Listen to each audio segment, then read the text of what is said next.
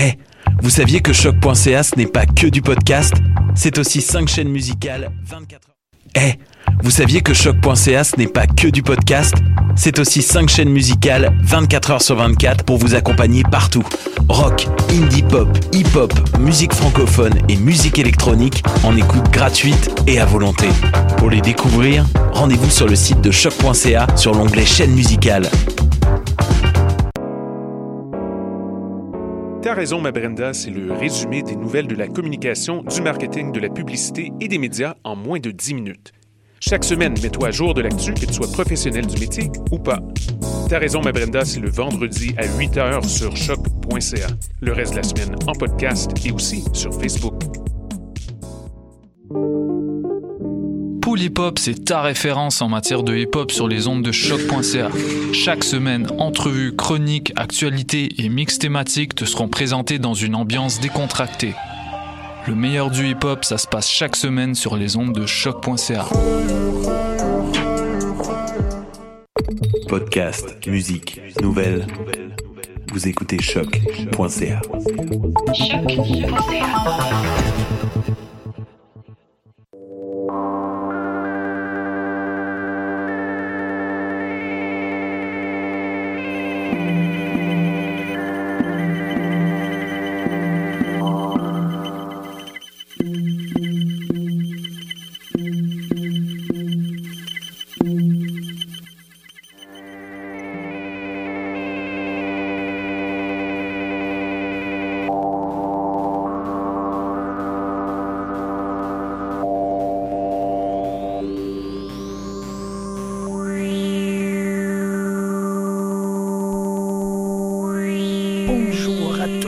tous et bienvenue à cette nouvelle édition de Radio ALNNT2. Mon nom est Jean-Michel Berthiaume. Aujourd'hui, une émission assez particulière puisqu'elle découle d'une conversation que j'ai eu la chance d'avoir avec Marion Latan, qui est venue présenter au ILO 2018 cette année et qui euh, est actuellement stagiaire figurant. Elle travaille euh, sur euh, sa thèse et en fait, Marion, étant quelqu'un d'extrêmement euh, intéressante, m'a offert le privilège d'entendre un peu ses, réflexions suite à sa présentation euh, euh, au colloque, en fait, sa présentation qui s'intitulait Fragilité de la fanfiction, politique d'archivage numérique et de transmission des textes fans, qui est une communication qui se propose à interroger à la lumière du rôle de l'archive fanfictionnelle les conditions de transmission et de conservation des textes dans le milieu des productions fans.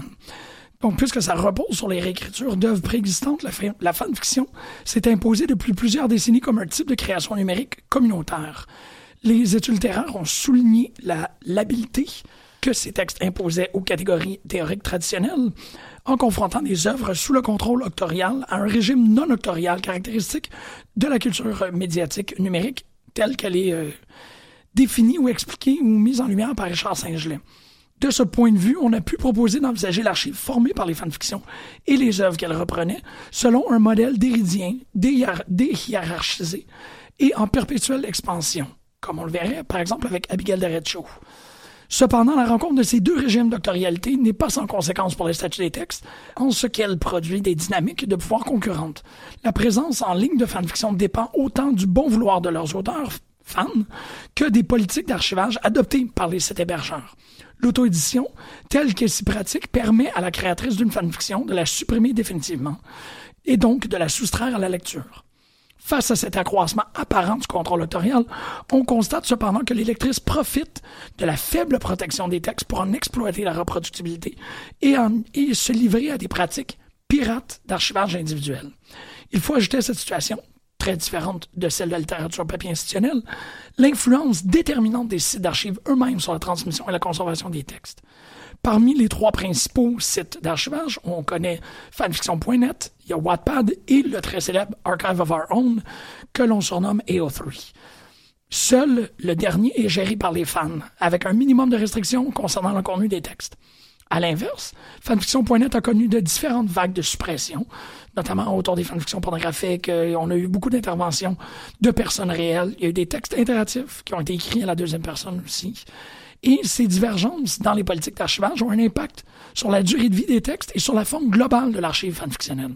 les fanfictions sont perçues comme plus évanescentes que les œuvres officielles qu'elles réécrivent, ce qui nous amènera à confronter le modèle de l'archive d'Héridienne à un modèle performatif pour penser la possibilité d'une tradition d'écriture mouvante. La démarche adoptée fera appel aux outils de la théorie littéraire pour envisager les conséquences de la fragilité de ces textes, qui, de par leur existence, massive et en réseau, se différencient des branches de la littérature numérique où les œuvres font l'objet d'une plus grande individualisation. On comparera les politiques d'archivage des principaux sites afin de déterminer le degré de contrôle que les fans peuvent exercer sur l'archive. La réflexion s'appuiera sur le cas de The Syntax of Things, qui est une fanfiction à succès sur Les Misérables de Victor Hugo, dont il existe nombreuses traductions et illustrations réalisées par des fans, mais que son auteur a supprimé de l'archive. On examinera également le statut des textes dits orphelins, Archive of Our Own offrant la possibilité des auteurs d'anonymiser définitivement leurs textes, rendant impossible toute attribution. Donc, suite à cette présentation, Marion et, euh, moi, nous nous sommes rencontrés en studio pour qu'elle puisse un peu m'instruire sur son point de vue, à la fois de Yellow, mais aussi sur la perspective et la place que la littérature de fanfiction a dans le sein de la littérature électronique. Bonne écoute. Euh, alors j'ai présenté quelque chose sur les politiques d'archives. J'ai beaucoup utilisé euh, le livre Rogue Archives d'Abigail de Krosnik. Et ce qui m'a frappé à cette occasion, parce que Yellow, donc c'est le congrès euh, de l'Electronic Literature Organization, grosse association finalement qui a beaucoup œuvré pour euh, la conservation, la diffusion, la reconnaissance aussi de la littérature numérique et dans les milieux universitaires. C'est une association qui est universitaire hein, essentiellement. Donc moi, c'était la première fois que je venais. Je parlais de fanfiction. J'étais à peu près la seule. Je crois qu'il y avait quelque chose comme deux ou trois interventions qui étaient vraiment centrées principalement là-dessus. Ensuite, euh, ça a été mentionné euh, par d'autres intervenants. Mais il y a quelque chose qui m'a frappé, c'est que la fanfiction, c'est quelque chose qui a existé en marge de la littérature numérique, dans le champ universitaire, pendant très longtemps. Et cette année, euh, on a eu donc Leonardo Flores, qui est vice-président de Yellow actuellement, qui a fait une intervention pour dire voilà, on a, on a eu deux générations de littérature euh, électronique qui ont précédé. Une première génération très centrée sur le texte, avec beaucoup d'hyperliens, euh, qui, était pré-internet. Une deuxième génération plus multimédia, plus expérimentale, avec des dispositifs interactifs divers qui existent encore aujourd'hui. Et maintenant, on en arrive à une troisième génération euh, qui est la génération de l'écriture sur réseaux sociaux, sur des plateformes euh, beaucoup plus simples d'utilisation que ce qui euh, pouvait exister auparavant. Et dans ce cadre-là, on se met soudainement à parler de la fanfiction et à dire sépare finalement cette. en fait, la littérature numérique est en train de devenir populaire. On va enfin produire des hits de littérature numérique. Et ça, je trouve que c'est très, c'est une chronologie qui est très, qui me semble très ad hoc, qui est un petit peu reconstruite parce que fondamentalement, la fanfiction en ligne, ça existe depuis euh, la fin des années 80, le début des années 90. Et ça correspond quasiment à la chronologie des œuvres de littérature numérique, mais qui ont, elles, été toujours gardées du côté de l'expérimental, de l'université, fait beaucoup par des universitaires aussi. Et euh, je trouve ça très significatif qu'on continue, euh, même dans le discours maintenant, alors qu'on réintègre euh, la fanfiction, à séparer les deux et à dire voilà, la fanfiction arrive après, c'est une forme de popularisation de ce qui existe avant. Moi, ça me paraît, ça me paraît pas exact de dire ça, c'est-à-dire que ça une ce sont des traditions qui sont séparées. Et il y a quelque chose que je trouve très frappant, c'est que l'organisation Yellow a un répertoire d'œuvres de littérature numérique en ligne, notamment une collection, donc, euh, où là vraiment c'est une forme d'anthologie, euh, donc il y a une forme de canon hein, qui, est construit de la littérature numérique. Et dans le troisième volume, le dernier en date, on a une catégorie fanfiction. Et quand on va dans cette catégorie, il y a deux œuvres qui sont en fait des dérivés d'une œuvre euh, de Nick Montfort qui s'appelle Take Gorge et qui a donné lieu à des remixes. Alors, il y en a un qui est de Mark Sample et un autre de Flourish Klink. Et ce sont des œuvres procédurales, c'est-à-dire que voilà, ce sont des œuvres génératives qui vont remixer des éléments de fanfiction. Par exemple, euh, l'œuvre de Flourish Klink s'appelle Fred and George et ça reprend euh, des bouts de fanfiction Harry Potter donc qui mettent en scène des relations incestueuse entre les jumeaux Weasley, donc Fred et George, et euh, le texte finalement génère des fragments euh, qui euh, renvoient à ce, type de fanfiction. Et je trouvais ça très étonnant finalement qu'on ait une catégorie fanfiction dans cette anthologie qui nous renvoie à des œuvres qui certes utilisent des éléments du fandom, mais en même temps ont une technique d'écriture qui, qui appartient à une tradition très différente en fait, très technique. Parce que en dans les archives de fanfiction, on ne trouve pas d'œuvre procédurale. On a vraiment un rapport à la technique qui, effectivement, est assez transparent. Les, archives fans sont quand même euh, faites pour être des plateformes assez simples d'utilisation, pour mettre en avant le texte, c'est-à-dire peu de manipulation, pas trop de possibilités de coder, euh, etc. Donc, ça, ça m'interrogeait. Et c'est très révélateur du fait que les archives et la manière d'archiver les textes vont être une manière de définir les objets. C'est-à-dire qu'on a cette archive de la littérature numérique avec des œuvres expérimentales qui demandent des capacités techniques pour les produire assez importantes, ce qui demande en général de savoir coder. Et puis les archives ouvertes, fans, où là on a euh, facilement 3 millions de textes qui sont euh, au contraire, enfin, euh, dans un rapport au texte peut-être plus direct, mais je ne veux pas faire de jugement de valeur, c'est juste que ça, a quand même été sanctionné par le milieu universitaire, cet aspect-là de la littérature numérique. Alors qu'il me semble que même si la fanfiction est étudiée par l'université actuellement, elle n'a pas du tout le même statut que ces œuvres-là. Mhm. Et cette distinction-là, est-ce que tu crois qu'elle est à ce point-là importante pour cette déclaration-là de Leonardo Flores? Je pense oui, parce que le fait qu'on redécouvre actuellement la fanfiction, elle est vraiment liée à cette séparation des archives en fait. Euh, parce que euh, sont deux traditions qui n'ont pas vraiment convergé alors qu'elles avaient tout pour converger, c'est-à-dire ce sont des textes qui existent en ligne, qui ont une existence peut-être un peu différente, mais qui malgré tout devraient rentrer dans la définition, en tout cas à mon sens, euh, je ne vois pas pourquoi on les exclurait d'une définition de la littérature numérique. Mmh.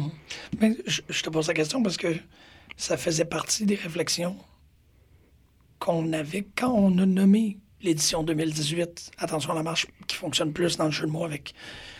Ben, la connotation est plus fonctionnelle dans la version anglaise de Mind the Gap, mm-hmm. que euh, rapidement c'était venu à l'attention de Bertrand Gervais, qui, qui, organisait tout ça, qu'il y avait des, des, stratifications, il y avait des castes bien installés, installés et que euh, lors de l'évaluation des propositions pour Yellow, on voyait ces, propositions comme la tienne, c'était vraiment une des choses qu'on voulait aborder ou voir si, de manière pernicieuse, le titre encouragerait cette forme de réflexion-là de peut-être qu'il est temps qu'on arrête de faire des chasses gardées à droite à gauche par rapport à les, les, productions les générateurs de texte sont d'un côté, les, la fanfiction est dans un autre et tout, et dire qu'il y aurait une plus grande force dans l'alliance c'est drôle parce que pendant qu'on pensait à ça, étant beaucoup plus quelqu'un qui est orienté vers le,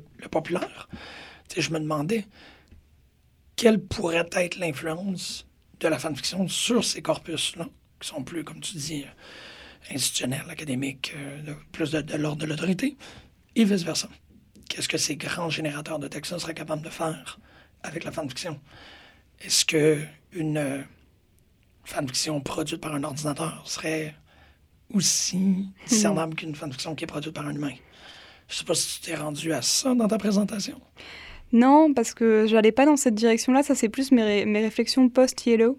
Mais je pense que de ce point de vue-là, le, le, choix du, du, thème a tout à fait fonctionné parce que c'est une réflexion qu'on a entendu beaucoup revenir. Il y a eu un, certain nombre de débats autour de la question de l'élitisme, notamment, ce genre de choses. Et ça a été soulevé, euh, les questions de qualité, etc. Enfin, des choses qui sont vraiment revenues. Et en même temps, euh, moi, je trouvais qu'on avait quand même peu parlé de fanfiction. Enfin, j'ai pas mm. tout vu, évidemment, je peux pas. Euh, mais que ça a été soulevé par rapport à peut-être d'autres euh, types d'écriture. Et qu'il y a une vraie volonté de réintégrer tous ces. Et c'est sûr. Hein, d'ailleurs, c'est ça qui ressort de cette idée de troisième génération. Mais je trouve que cette volonté de réintégration, elle se fait un petit peu a posteriori, en effaçant peut-être un peu le passé. Euh, de ces, de ces genres-là. C'est ça qui me, qui me qui m'interpelle un petit peu. Enfin, c'est-à-dire en faisant comme si toutes ces pratiques-là venaient d'apparaître, ce qui n'est pas vrai. Mhm. Alors qu'elles ont coexisté très longtemps avec euh, les pratiques plus euh, expérimentales, plus institutionnelles. Mais je pense qu'il y a eu une époque où c'était plus important d'insister sur l'aspect expérimental, l'aspect novateur euh, de ces pratiques-là pour les faire admettre justement par euh, l'université. Et maintenant qu'elles le sont dans une certaine mesure, eh ben, il faut qu'elle soit populaire aussi. Donc on rajoute cet aspect-là.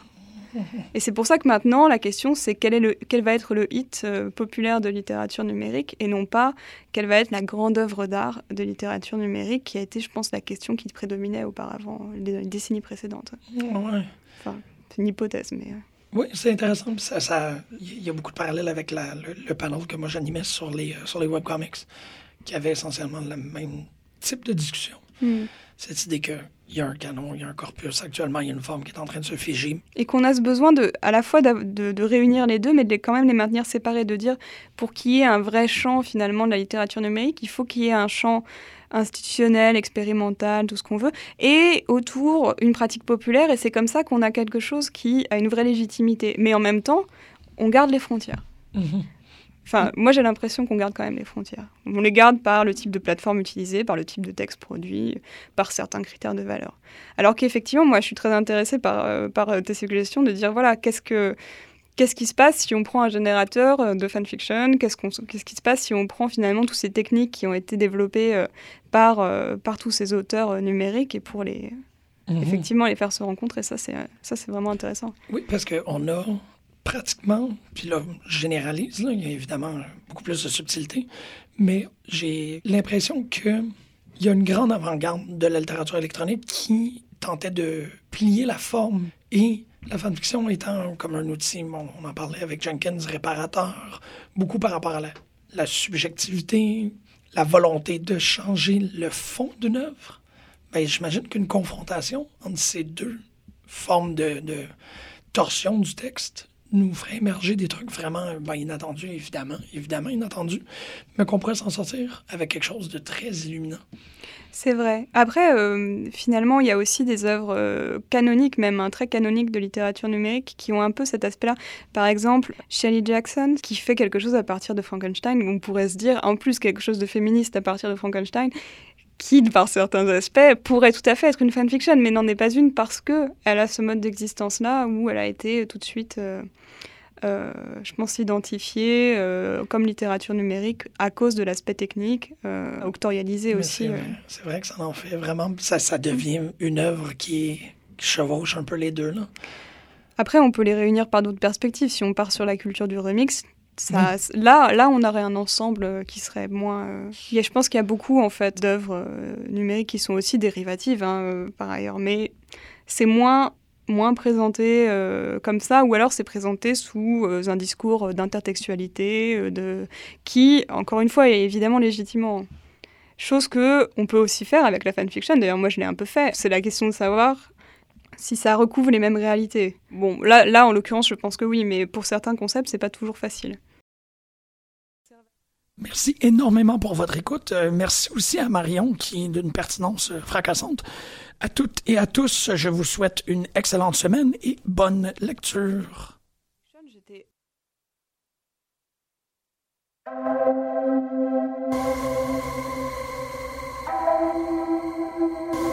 And just when we discover that we need each other, here our lives keep pulling us away.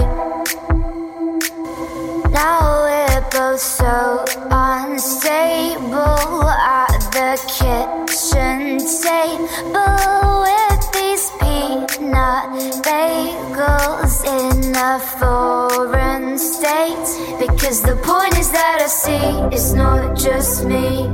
The point is that you feel my company. I don't wanna say goodbye, guess I'll see you, and the screen is vibrating.